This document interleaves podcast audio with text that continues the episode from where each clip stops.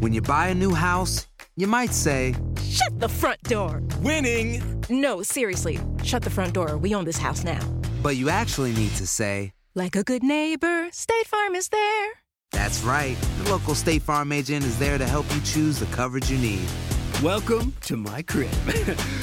no one says that anymore, but I don't care.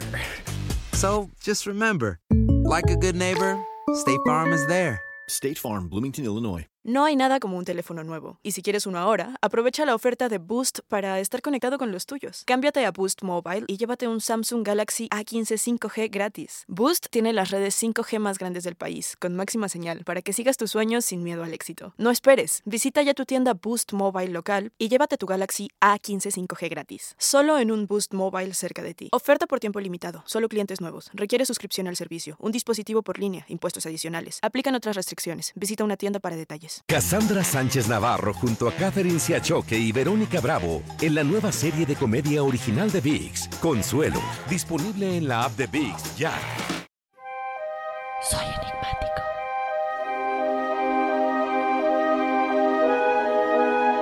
Hola enigmáticos, bienvenidos a otro sábado de bonus con el profesor Sellagro. Como cada sábado, tenemos en la primera mitad un tema principal del que vamos a estar platicando con el profesor.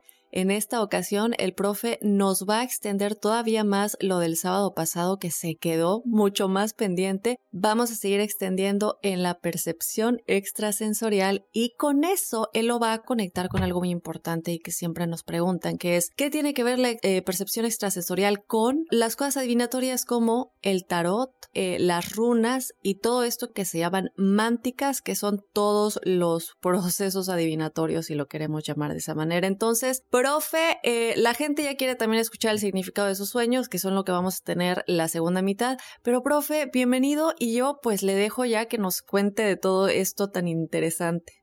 Ay, qué bueno, muchas gracias, muchas gracias, Dafne. Como siempre, yo espero con tanta ansiedad este, este espacio, ¿verdad? Porque me pongo entonces a conversar contigo, con nuestros amigos enigmáticos, y son tantas las cosas que existen y que nosotros tenemos que estarlas buscando y explorando cada día, cada momento. Y bueno, es algo que realmente me, me llena de mucha satisfacción y alegría.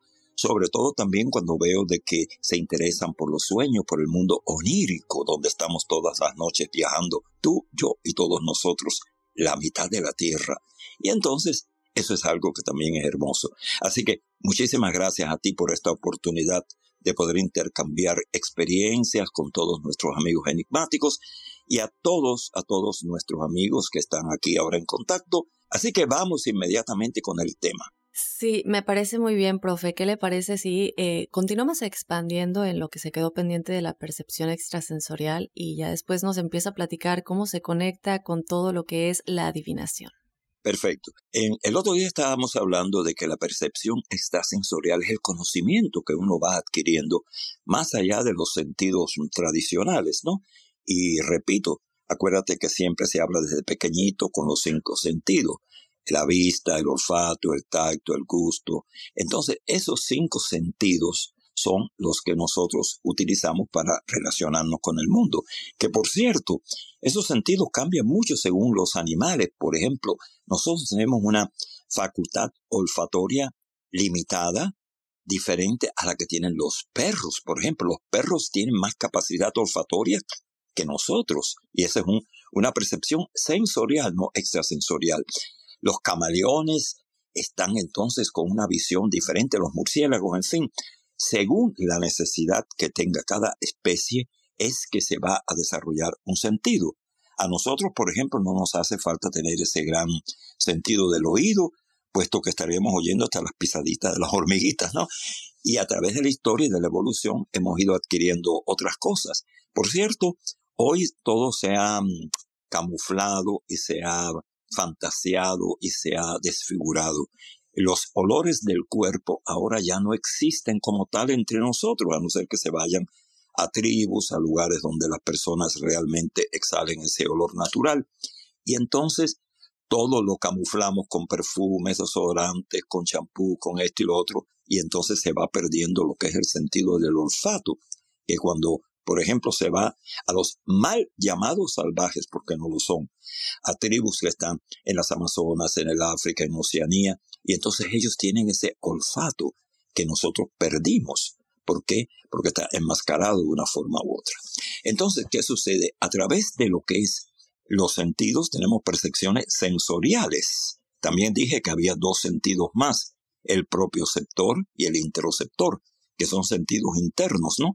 Que nos van indicando cómo están nuestros órganos. O sea, una persona siente un malestar en el estómago, en algún lugar del cuerpo, y es por esas terminaciones nerviosas de esos dos sentidos. Son siete en total, pero cinco los conocidos. Ahora, la percepción extrasensorial va mucho más allá y tiene que ver con ese campo etéreo, inclusive con lo que estuvimos hablando en días pasados acerca de lo que es los chakras, que son centros de energía, que no se ven visiblemente en ningún lugar, en, una, en un salón de operaciones, en una autopsia, no, no, pero que están ahí, porque son centros energéticos. Y esos centros energéticos también son responsables de lo que después nosotros desarrollaremos como una percepción extrasensorial. Porque fíjate que nosotros tenemos esos chakras ubicados en lugares estratégicos. Por ejemplo, tú tienes el, chakra del tercer ojo, que se llama Ajna, que está entre las dos cejas, que es el, el punto central, el punto crístico. Y ese es un chakra que cuando se va desarrollando da una visión superior que va hacia dónde? Hacia la hipófisis. El, tú tienes, por ejemplo, los chakras yendo desde abajo.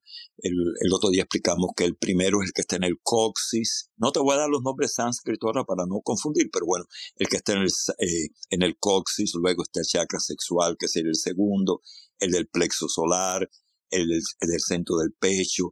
Entonces ya el sexto, el sexto chakra, que se llama en sánscrito Ajna, A-J-N-A, Ajna, es el que está entre las, eh, las dos cejas y hay una comunicación entre ese tercer ojo que está ahí y la glándula pineal que está en el centro, la hipófisis, que es chiquitica, pero que regula tanto y que se sobreentiende que es resultado de una evolución de millones y de millones de años dentro de nosotros, inclusive cuando vivimos en el agua, en los peces y todo, porque la, la evolución está ocurriendo constantemente, ¿no?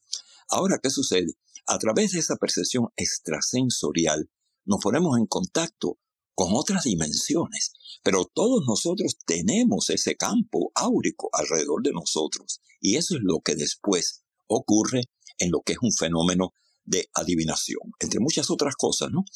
Yo estaba diciendo el otro día la importancia que tiene la percepción extrasensorial para que uno se conozca mejor a uno mismo, para que uno sepa cuáles son sus posibilidades, sus limitaciones, porque a veces es uno el que se pone las limitaciones.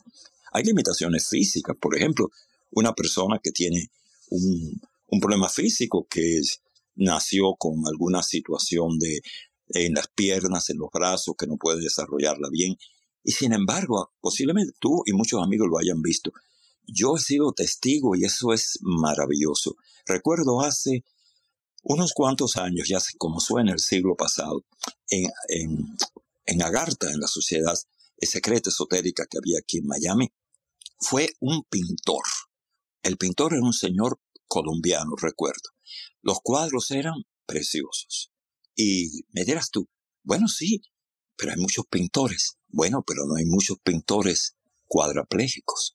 No hay muchos pintores que no pueden mover sino nada más que la cabeza. Entonces, ese pintor sencillamente estaba acostado, boca abajo, y le ponían el pincel en, en los labios. Y entonces él pintaba unos cuadros maravillosos porque lo único que él podía mover era su cabeza. Y era un entusiasmo increíble. Y era algo tan maravilloso porque uno decía, caramba, aquí tenemos un ser humano que por razones de, de enfermedad, de problemas X, de físicos, está cuadraplégico, no puede mover su cuerpo nada más que la cabeza está haciendo obras de arte.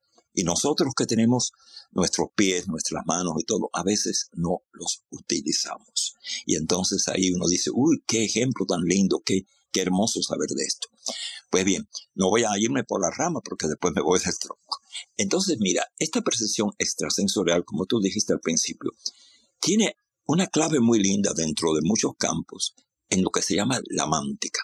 ¿Por qué? Las mánticas son todas las formas que existen de adivinación. Las más conocidas, como tú sabes, son el tarot. De ahí vienen también las barajas españolas, los naipes que la gente utiliza, las runas vikingas, el Aishin o Eshin con los palitos, muchos otros mánticas. Hay quien lee las hojas de té, otros el, humo del tabaco. En fin, hay determinados eh, caracoles dentro de los, eh, inclusive asociados con religiones afrocubanas o afroamericanas o quipús. En fin, hay muchas, muchas mánticas.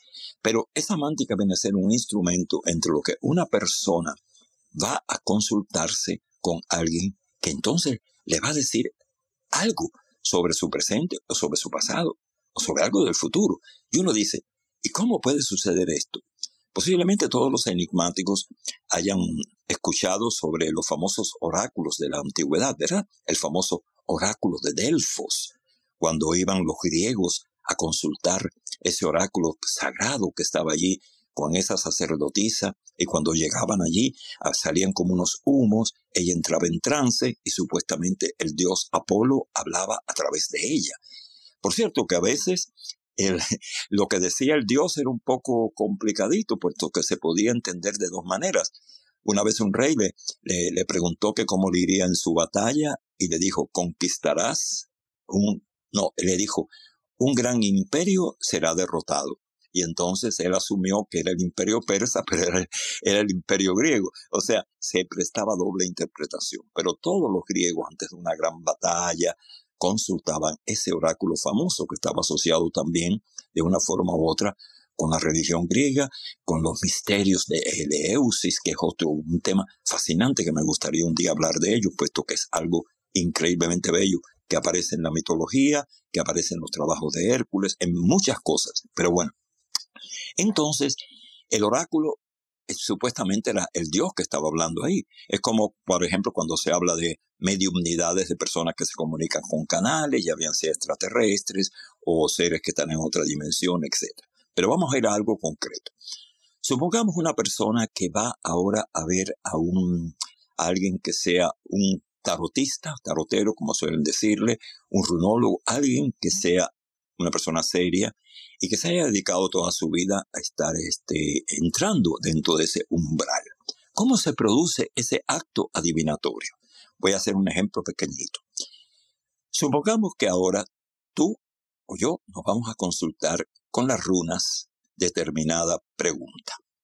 Y entonces hay muchas formas de leer las runas, pero hay una bien sencilla que a mí me gustaba utilizar mucho cuando yo estaba haciendo lecturas de runas hace muchos años, puesto que eh, tuve la, fortuna de poder ingresar en un círculo eh, alemán que se llamaba Hunengild.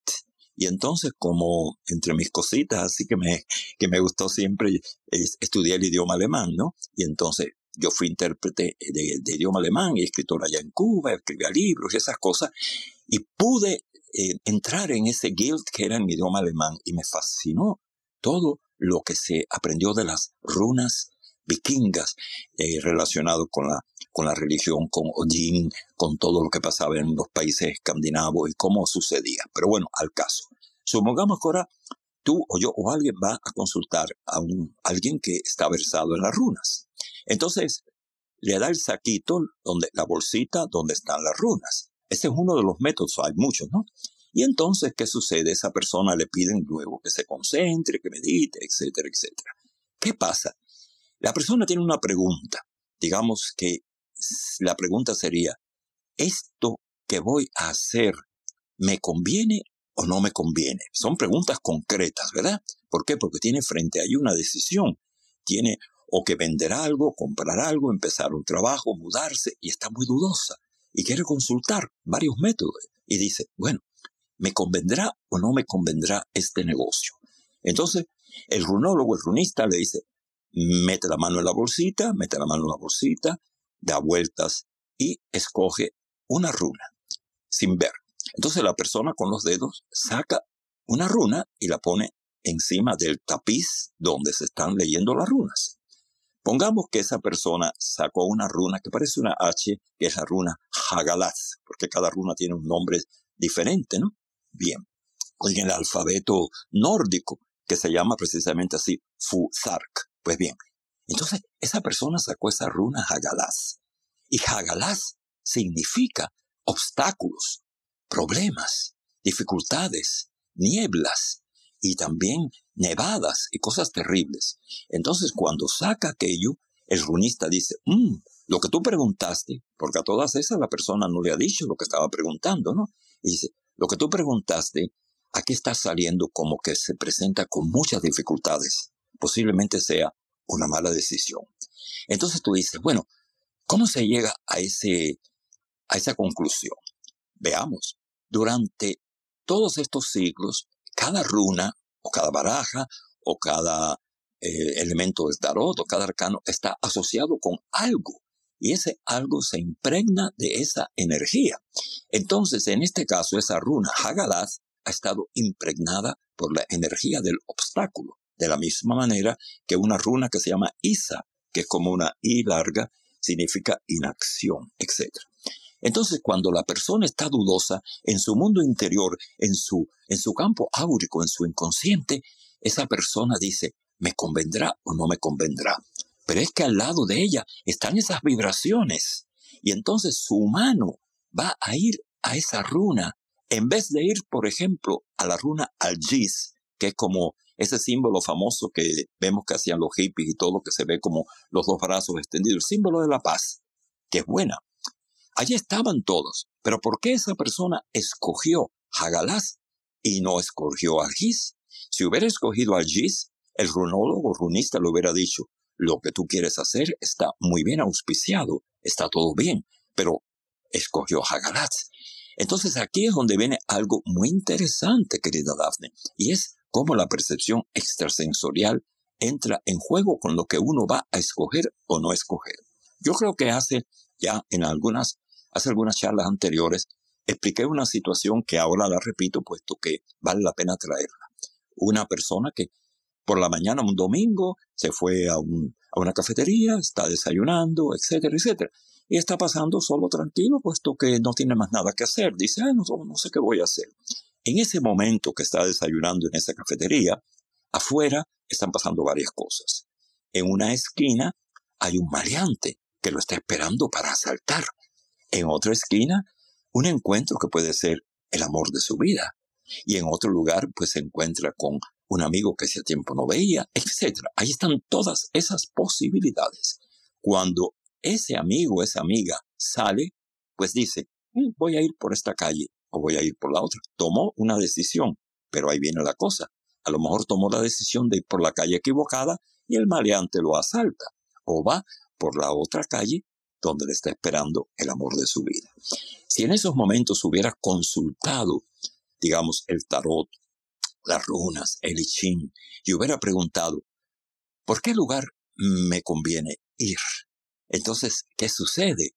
Ahí posiblemente obtendría una respuesta que le ayudaría en su intuición. Y eso sería, te conviene ir por el lado derecho o por el lado izquierdo o por el centro. ¿Por qué? Porque esa energía que él está pensando se está asociando con la energía que en esos momentos está ocurriendo. Y según la metafísica y según todos los conocimientos que existen al respecto, todo está relacionado entre sí. Como decía Heráclito, ¿no? La dialéctica. Como es arriba, es abajo. Como es abajo, es arriba. La famosa tabla de Hermegisto. Y eso es lo que explica que una persona en un momento determinado saque determinada carta. Mira, hay una carta en el tarot que la gente se espanta, que es la torre. La torre es una carta mm, que asusta más que la muerte. La muerte no es una carta mala dentro del tarot, porque la muerte lo que significa es un cambio, un cambio drástico. Entonces la persona se asusta porque ve la calavera con la guadaña y eso, y dice, ¿qué cosa es esto? Pero no está indicando que se muera nadie casi nunca. Lo que está indicando es que algo termina. Puede ser una relación, un trabajo, una, una situación tóxica, está terminando. Sin embargo, la torre, esa figurita que conocemos que se ve eh, como una torre pequeña con un rayo y la gente cayendo, uh, uh, uh, Esa es peligrosa. Pero ¿qué sucede? Que fíjate, cuando sale la torre, tú tienes que ver con las otras cartas que salieron. Por eso, por ejemplo, cuando a mí me gustaba eh, mi amigo, mi gran amigo, del cual yo eh, lo honré mucho y lo sigo honrando en lo que fue el, el libro del podcast mío del mundo onírico, que viene a ser como el Virgilio del Dante, ¿no? Que es Mario Palou. Era un experto en el tarot, pero no en el tarot de tirar el tarot solamente, sino estudiar, desmenuzar la carta. Él agarraba, por ejemplo, la carta del mago y entonces veía arriba el símbolo que tenía que parecía el, el sombrero, fíjate que parece como un ocho aplanado y es el símbolo del, del infinito, del universo, y cómo ponía los cuatro elementos encima de la mesa, representado por la copa, la espada que estaba representando aire, el fuego, tierra, y a ver, aire, fuego, tierra, y el otro elemento cuál es? Aire, tierra, fuego y agua, agua. ajá, efectivamente, gracias. Y eso inclusive se une en las cartas de mm, normales, la baraja española. Y ahí tú ves que, por ejemplo, los bastos significan el elemento tierra, porque el basto es como el árbol, ¿verdad? El basto. Y entonces las espadas representan el aire, porque son las que cortan el aire. Las copas, el agua y los oros representan el fuego. Todo está relacionado, Dafne, todo está relacionado. Entonces, cuando esa persona sacó, por ejemplo, le están haciendo una lectura del tarot y ¡pam! salen, depende como, como esté buscando, sale la torre. Uyuyuy, se asusta. Pero ¿qué sucede? Que al lado puede ser que le salga el sol o le salga los enamorados o le salga algún otro tipo de arcano que significa algo muy poderoso, muy bueno. Entonces, ¿qué pasa? Que sí, puede haber un obstáculo tremendo, pero que se va a levantar de esa situación. Y entonces hay quien dice, bueno, ¿cómo esto se puede saber? Ya te estoy diciendo, es que se está poniendo energía a través de siglos en algo determinado y entonces se reacciona según eso. La, entre las mánticas que son más importantes, así yo pudiera decir, a mí me gusta mucho lo que son las runas. Las runas vikingas a mí me, me fascinaron siempre, ¿no? ¿Por qué, profe? Si quiere explicarnos un poquito, porque creo que la gente está muy familiarizada con el tarot, pero no creo que todos estén tan familiarizados con las runas.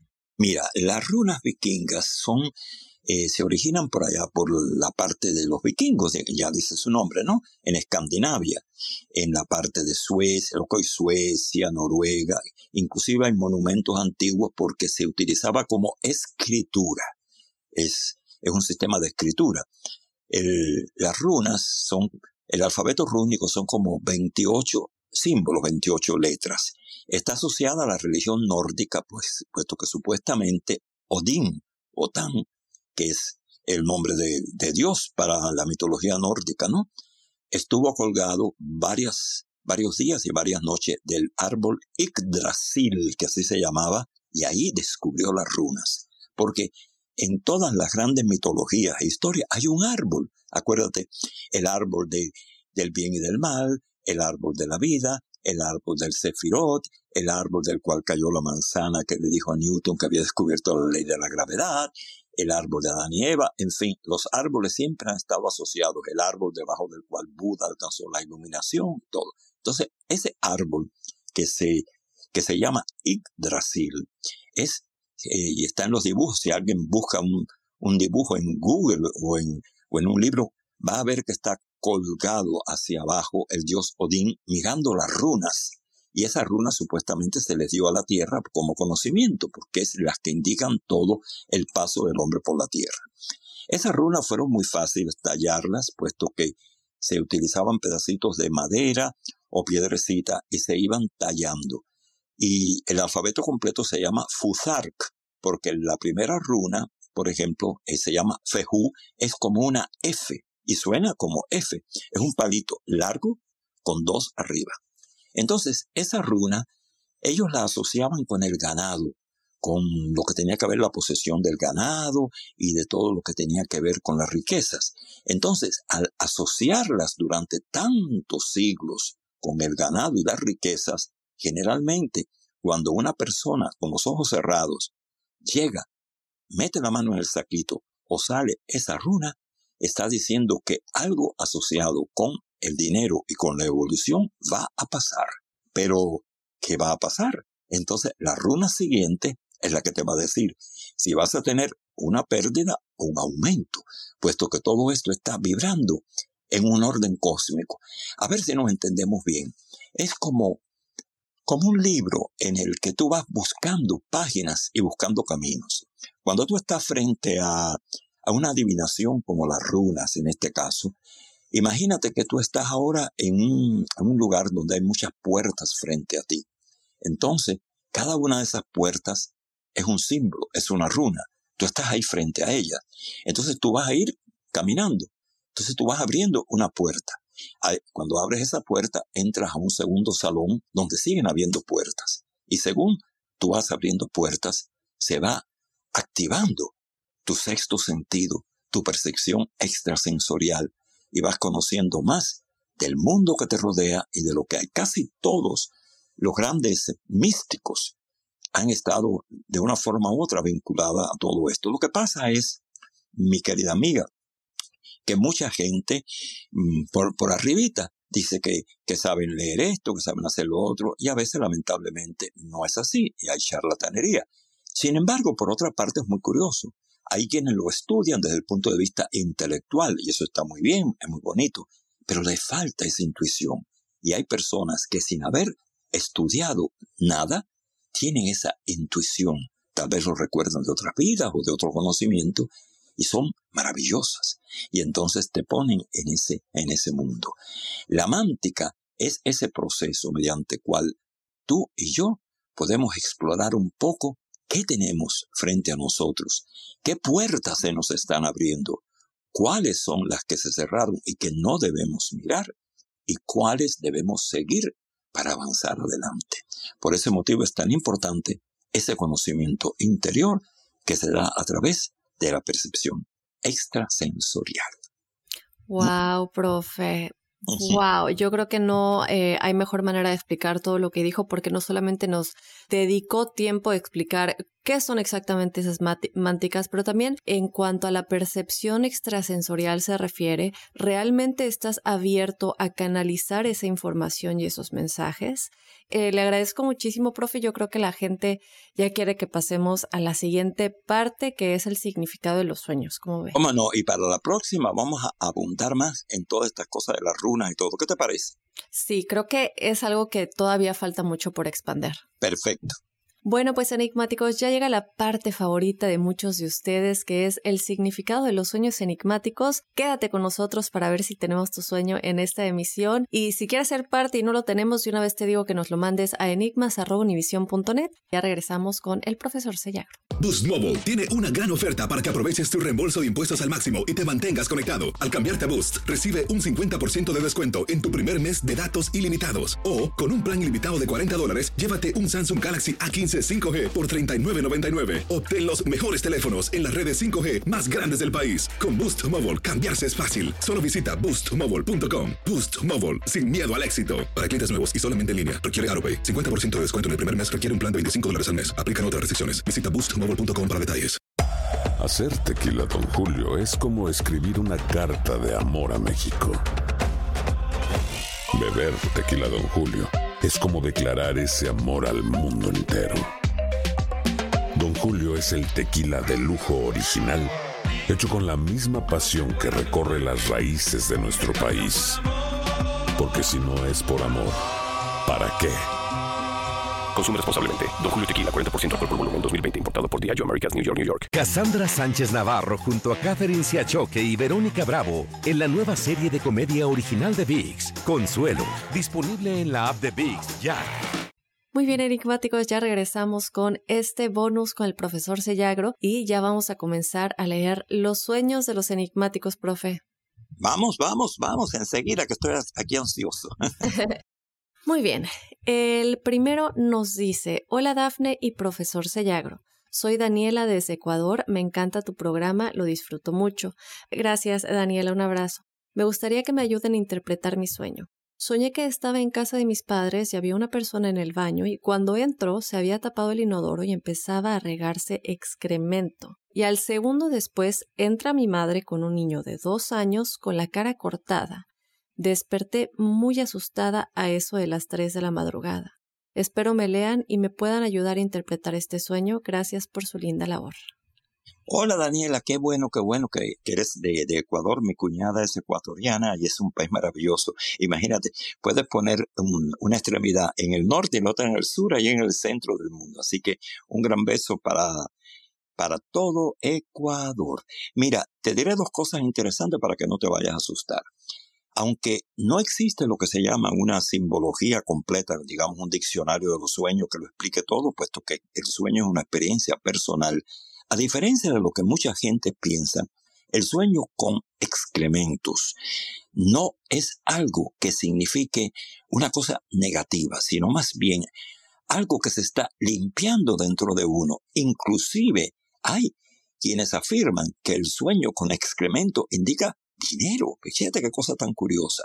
Pero en este caso, cuando tú llegas a la casa y entonces está tapado ese, ese inodoro, ese water, y entonces sale ese excremento, ahí lo que está diciendo es que algo negativo dentro de ti se está eliminando está saliendo. Es como si fuera un vomitivo, algo que se está limpiando y que sale.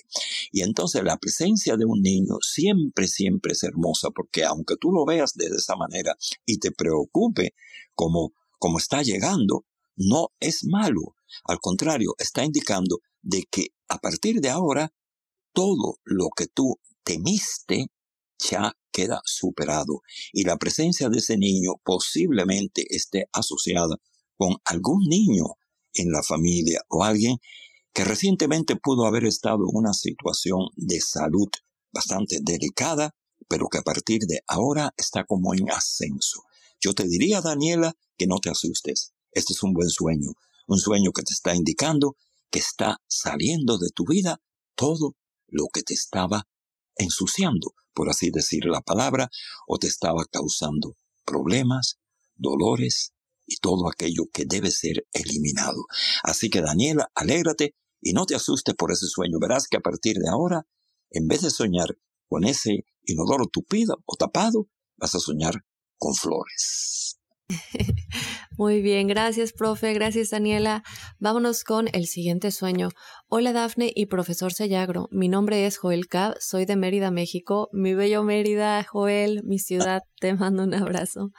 Em, este sueño solo lo tuve una vez y quiero contárselos porque el sentimiento fue muy intenso cuando desperté. Soñé que llegaba a una ciudad en un lugar que no parecía la tierra, a una fiesta en una casa grande donde estaba lleno de seres no recuerdo rostros, pero no solo había humanos, sino entes de distintas formas y tamaños. En esa fiesta me encontraba a mi madre, a la cual me dio mucho gusto ver y eufórico le decía cuánto le extrañaba. La abrazaba muy efusivamente, a lo cual ella me dijo Calma y contrólate, te pueden ver, ven conmigo y me llevaba a un rincón más discreto y calmado, donde nos abrazamos y platicamos de muchas cosas. Después de lo que pareció una noche entera, salíamos de la casa, nos subíamos a un taxi y llegábamos a una terminal como de autobuses, donde le pedía que viniera conmigo, a lo que ella me decía que no podía y que ya iban por ella. Entonces se estacionó una camioneta de pasajeros, nos despedimos, se subió al transporte y se fue. Desperté muy alegre y con una paz que me hizo sentir muy genial. Muchas gracias y les mando un abrazo. Gracias, Joel. Ay, qué sueño. Estaba escuchado fascinado y sobre todo me transporté a Mérida porque yo adoro esa ciudad. He ido tantas veces ahí, paseando por el Paseo de Montejo, por la iglesia, por Santa Lucía, por la Avenida 70, o sea, la calle 70, la parte vieja, y de ahí a todo lo que es Yucatán. Cuando yo Ay, con una bolsa hippie andaba por todo Uxmal, Chichen Itza, dando vueltas por allá en el mundo. Preguntándole a los mayas, ¿de dónde vienes? Recuerdo que se le decía, eh, Tuchkabam, y entonces Tuchkabim, y cosas así, y ellos se maravillaban diciendo, oh, pero si, si hablas maya, digo, ojalá, ojalá. Qué lindo. Adoro a Mérida. Mira, te felicito por ese sueño que has tenido, porque es un sueño hermoso, es un sueño muy lindo. Posiblemente esto no lo sé, Joel, pero si tú te encuentras en estos momentos en una situación inicial de algún tipo de romance, o sea, hay, hay dos cosas que pueden haber pasado. O bien estás soltero, o bien estás divorciado, separado, o iniciando algo, depende. En cualquiera de esas circunstancias, este sueño indica felicidad. O sea, es un sueño que está augurando para ti fiesta, alegría, diversión, amor y algo muy hermoso, un amor sólido, no solamente un amor carnal, sino un amor que va más allá, que va a trascender, que va a identificarte con esa otra persona en todo y que vas a sentir que realmente no se trata solamente estar físicamente unidos, inclusive puedes estar unido físicamente en un lecho y sin embargo estar tan extasiado desde el punto de vista íntimo que ni siquiera te das cuenta de las horas que pasan. Realmente te felicito y este sueño indica mucha prosperidad y sobre todo amor, consolidación y si estuviste separado o separada, una reunificación, una reunión muy bella, muy hermosa, puesto que el toque de tu mamá está poniendo ahí esa parte hermosa dentro de tu vida íntima. Felicidades Joel y un beso a la hermosa ciudad blanca de Mérida. Muy bien. Pues muchísimas gracias, Joel, por compartirnos. Me encantó la parte del principio, profe. Me confundí un poco como que llegó a una tierra, pero que no era la tierra. Y había una fiesta en donde habían seres raros, que no solo había humanos. Pero como usted dice, ¿no? Creo que eh, lo importante de esto es que aunque él se sentía raro al principio, su mamá como que, mm, no quiero decir lo salva porque no sabemos si era una situación de peligro, pero lo hace sentir a salvo, se lo lleva, le dice que se calme y al final él se despierta eh, tranquilo y feliz a pesar de lo incómodo de esa situación primera. Efectivamente, sí, por eso te digo de que e, esa situación inicial lo tenía un poco desconcertado, puesto que puede ser el estado interior que él tiene de la preocupación, pero es que la conclusión es que la felicidad ya está ahí para él. Qué bueno. Muy bien, pues ahí estábamos con el último eh, sueño de esta semana. Hola querida Dafne, soy Claudia y quiero compartir mi sueño hoy. Estábamos mi hija de un año, mi esposo, dos primas y yo a la orilla de una calle y estábamos jugando a un juego de fuerza. Tocó mi turno y me di cuenta que nadie estaba cuidando a mi hija a pesar de que les dije que lo hicieran. Mi bebé estaba boca abajo en la calle y la iban a atropellar. Fui por ella y en eso desperté porque se cayó de la cama. Mi pregunta es si yo sabía que mi hija estaba en peligro a pesar de que yo estaba dormida. Te envío un fuerte abrazo. Wow, profe, o sea, mm. eh, qué interesante porque en el sueño la van a atropellar y es cuando ella se despierta y su hija se cayó. Hola Claudia, esto es lo que se puede llamar dentro de lo que es la parapsicología y la metafísica un sueño premonitorio, un sueño clarividente. ¿Por qué? Porque en el sueño tuyo había como un accidente con tu hija y efectivamente estaba pasando. O sea, esto se está indicando que tú tienes esa facultad de poder entender de una forma intuitiva, por una especie de percepción extrasensorial, lo que está ocurriendo y te sugeriría que lo exploraras más. Fíjate bien, ahí tú tuviste un aviso y ese aviso fue real. O sea, estaba ocurriendo algo en el tiempo y el espacio.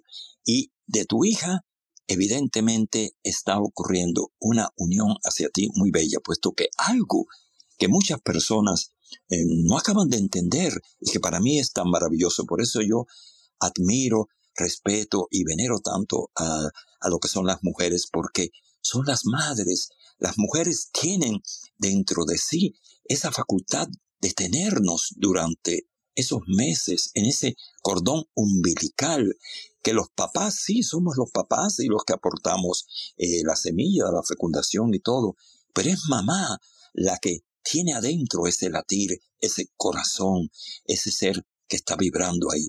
Y la conexión que hay entre una madre y un hijo, eso no se encuentra en ninguna otra parte.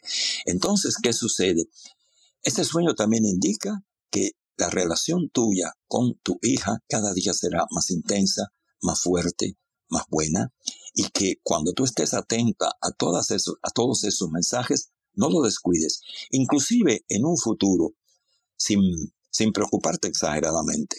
Pero si tú estás lejos de tu hija, eh, porque ella esté estudiando en otra parte o porque se encuentre en otra situación, y tú tienes algún tipo de sueño donde ella esté en peligro, comunícate con ella, puesto que es como un aviso. Esto no quiere decir de que te vayas a volver ahora aprensiva pensando que están pasando cosas, porque a veces uno se sugestiona, no, sino que tu sexto sentido va a estar en comunicación tan grande con ella que no solamente para el peligro, sino para las cosas buenas. Va a llegar momento en que tú vas a experimentar en ese sueño que tu hija está muy alegre, muy feliz, y cuando la llames, verás lo que te va a decir. Este es el sueño de la unión madre-hija que te revela a ti dotes de clarividencia y de percepción extrasensorial, Claudia. Felicidades por eso.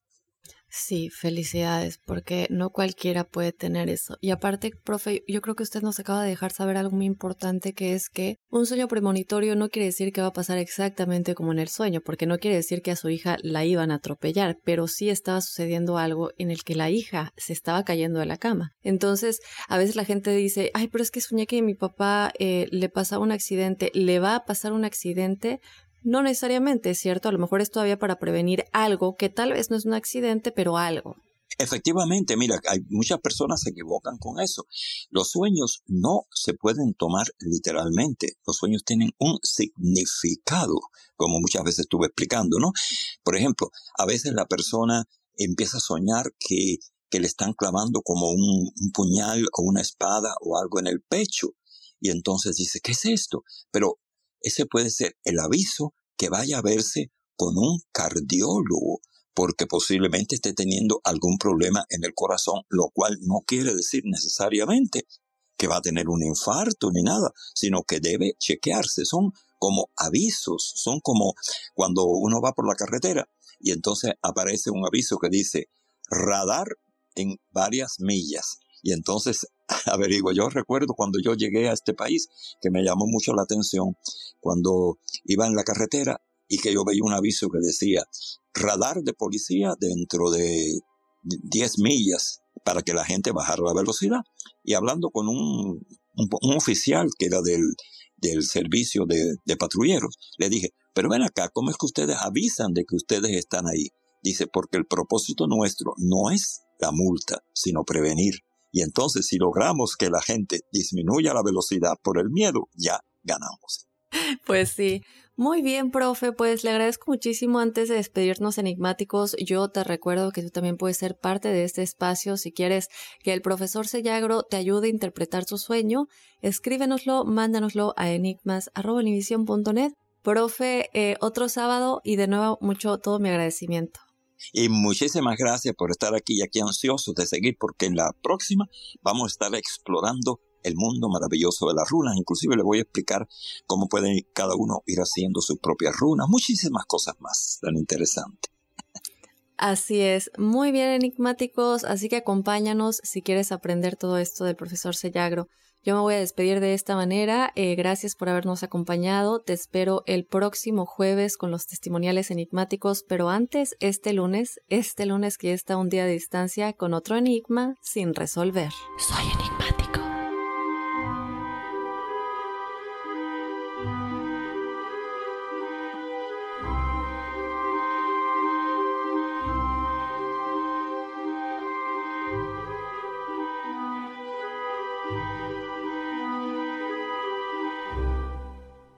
Cassandra Sánchez Navarro junto a Catherine Siachoque y Verónica Bravo en la nueva serie de comedia original de VIX, Consuelo, disponible en la app de VIX ya. Saving money on exterior wall lights. Now at Menards. Find your style with Patriot Lighting. Exterior lights enhance the look of your home. Choose from over 50 options from Patriot Lighting. Now through May 19th, get $10 instant savings on a single qualifying purchase of $100 or more on in stock outdoor wall lights. Check out our entire selection of outdoor lights and see the rest of our deals happening now on Menards.com. Save big money at